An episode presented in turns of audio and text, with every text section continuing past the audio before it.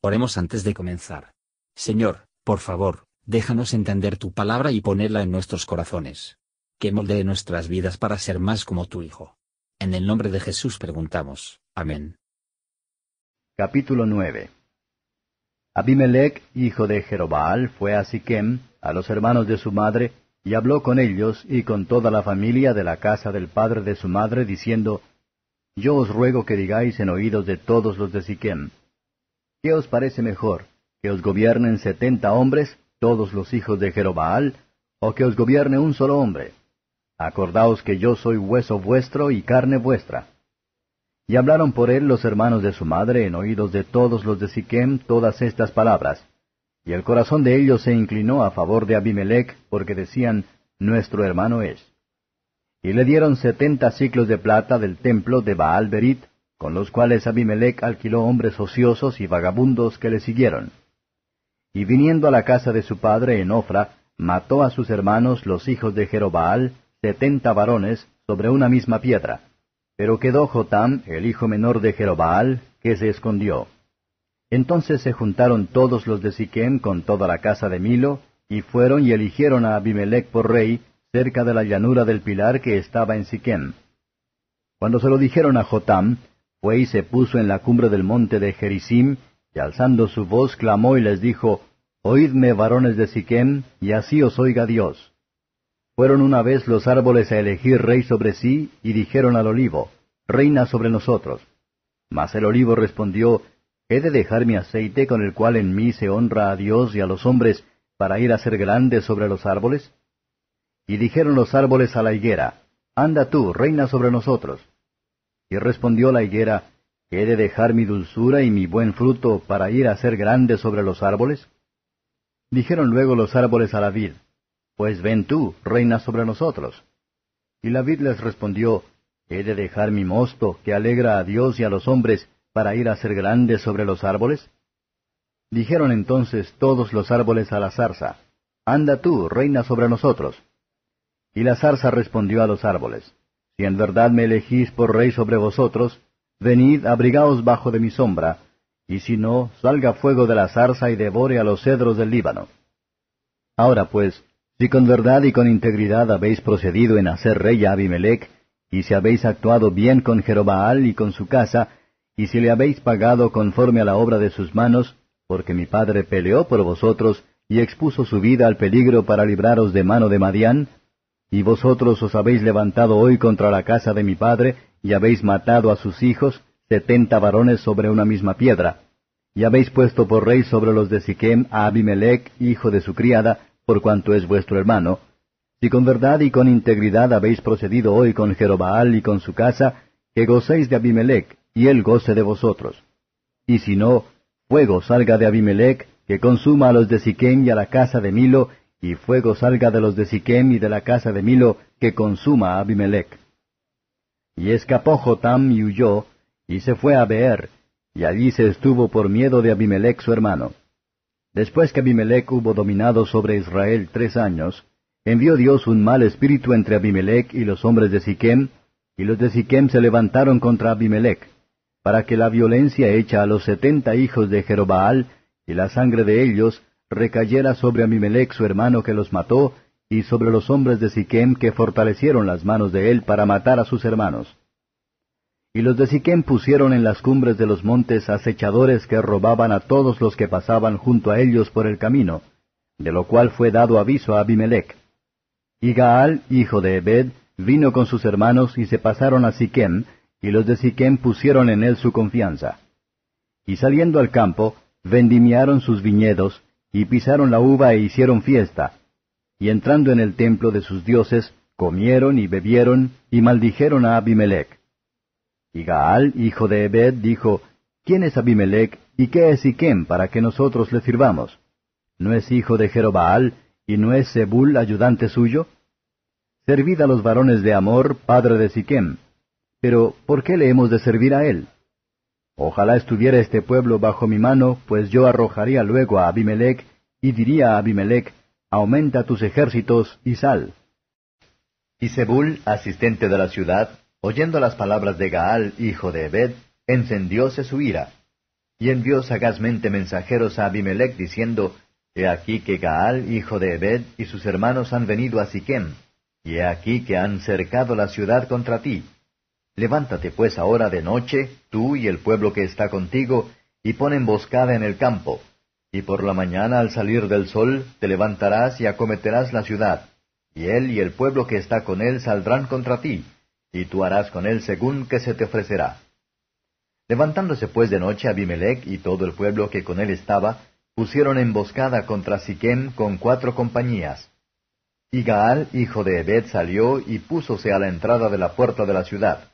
Y Abimelech y todo el pueblo que con él estaba, se levantaron de la emboscada. Y viendo Gaal el pueblo, dijo a Zebul, He allí pueblo que desciende de las cumbres de los montes. Y Zebul le respondió, La sombra de los montes te parece hombres. Mas Gaal tornó a hablar y dijo, He allí pueblo que desciende por medio de la tierra, y un escuadrón viene camino de la campiña de Meonenim. Y Zebul le respondió, ¿Dónde está ahora aquel tu hablar diciendo, ¿Quién es Abimelech para que le sirvamos? ¿No es este el pueblo que tenías en poco? Sal pues ahora y pelea con él.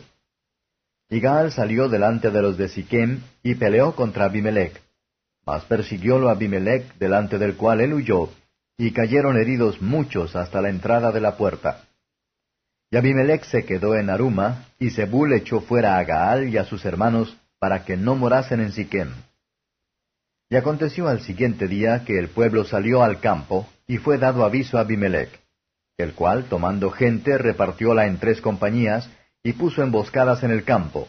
Y como miró, he aquí el pueblo que salía de la ciudad, y levantóse contra ellos e hiriólos pues Abimelech y el escuadrón que estaba con él acometieron con ímpetu y pararon a la entrada de la puerta de la ciudad. Y las dos compañías acometieron a todos los que estaban en el campo y los hirieron. Y después de combatir Abimelech la ciudad todo aquel día, tomóla y mató el pueblo que en ella estaba, y asoló la ciudad y sembróla de sal.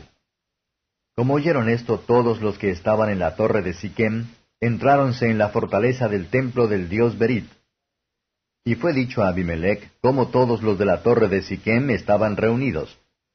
Entonces subió Abimelech al monte de Salmón, él y toda la gente que con él estaba, y tomó Abimelech una hacha en su mano y cortó una rama de los árboles, y levantándola, púsosela sobre sus hombros, diciendo al pueblo que estaba con él, Lo que me veis a mí que hago, haced vosotros prestamente como yo.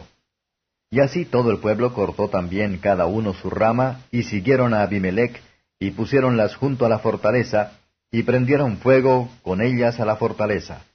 Por manera que todos los de la torre de Siquén murieron, como unos mil hombres y mujeres. Después Abimelech se fue a Tebes, y puso cerco a Tebes, y tomóla. En medio de aquella ciudad había una torre fuerte a la cual se retiraron todos los hombres y mujeres, y todos los señores de la ciudad, y cerrando tras sí las puertas, subiéronse al piso alto de la torre. Y vino Abimelech a la torre y combatiéndola, llegóse a la puerta de la torre para pegarle fuego. Mas una mujer dejó caer un pedazo de una rueda de molino sobre la cabeza de Abimelech, y quebróle los cascos. Y luego llamó él a su escudero y díjole, Saca tu espada y mátame, porque no se diga de mí, una mujer lo mató. Y su escudero le atravesó y murió. Y como los israelitas vieron muerto a Abimelech, fuéronse cada uno a su casa. Así pues pagó Dios a Abimelech el mal que hizo contra su padre matando a sus setenta hermanos.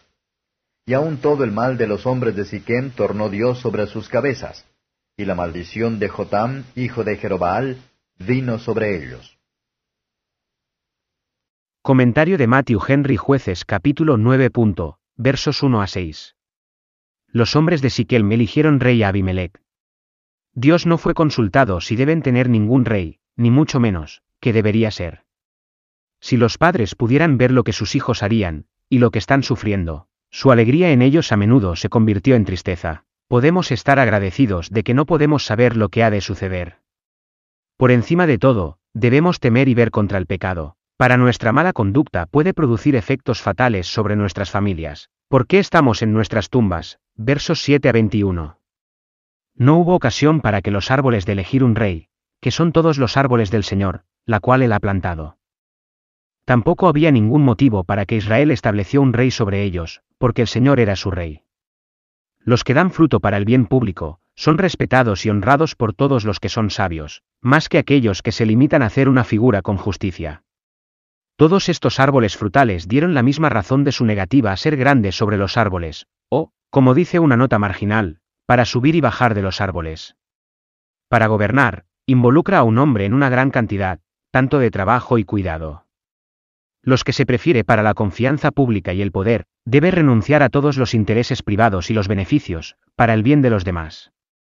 Y las presentadas a la honra y la dignidad. Están en gran peligro de perder su fecundidad. Razón por la cual, los que el deseo de hacer el bien, tienen miedo de ser demasiado grande. Jotam compara a Abimelech a la zarza o cardo, una planta sin valor, y su fin es el ser quemada. Tal persona era Abimelech, versos 22 a 29. Abimelech está sentado en el trono de su padre, se negó. Pero, ¿cuánto tiempo dura esta gloria? Manténgase pero tres años, y ve la zarza seca y quemada. La prosperidad de los impíos es breve e inconstante. Los siquemitas se ven afectadas por ningún cambio de Abimelech de. Lo levantaron injustamente al trono, que primero sienten el peso de su cetro, versos 30 a 49. Abimelech intención de castigar a los eschechemites para el menospreciar ahora. Pero Dios los castigó por su sirviéndole anteriormente en el asesinato de los hijos de Gedeón. Cuando Dios usa a los hombres como instrumentos en la mano para hacer su trabajo, quiere decir una cosa, y otra. Eso, que esperaban hubiera sido por su bienestar, resultado ser una trampa y enred, como los que sin duda encontrar, que dirige a los ídolos en busca de refugio, tal será un refugio de la mentira. Versos 50-57. Los siquemitas fueron arruinados por Abimelech, ahora él se cuenta, que era su líder en villanía. El mal persigue a los pecadores, y algunas veces los alcanza, cuando no solo a gusto, pero triunfante. Si el mal puede prosperar un tiempo, no prosperará siempre. La historia de la humanidad. Si realmente dijo, se parecería mucho a la de este capítulo. Los registros de lo que se llaman espléndidos acontecimientos nos presentan estos concursos por el poder.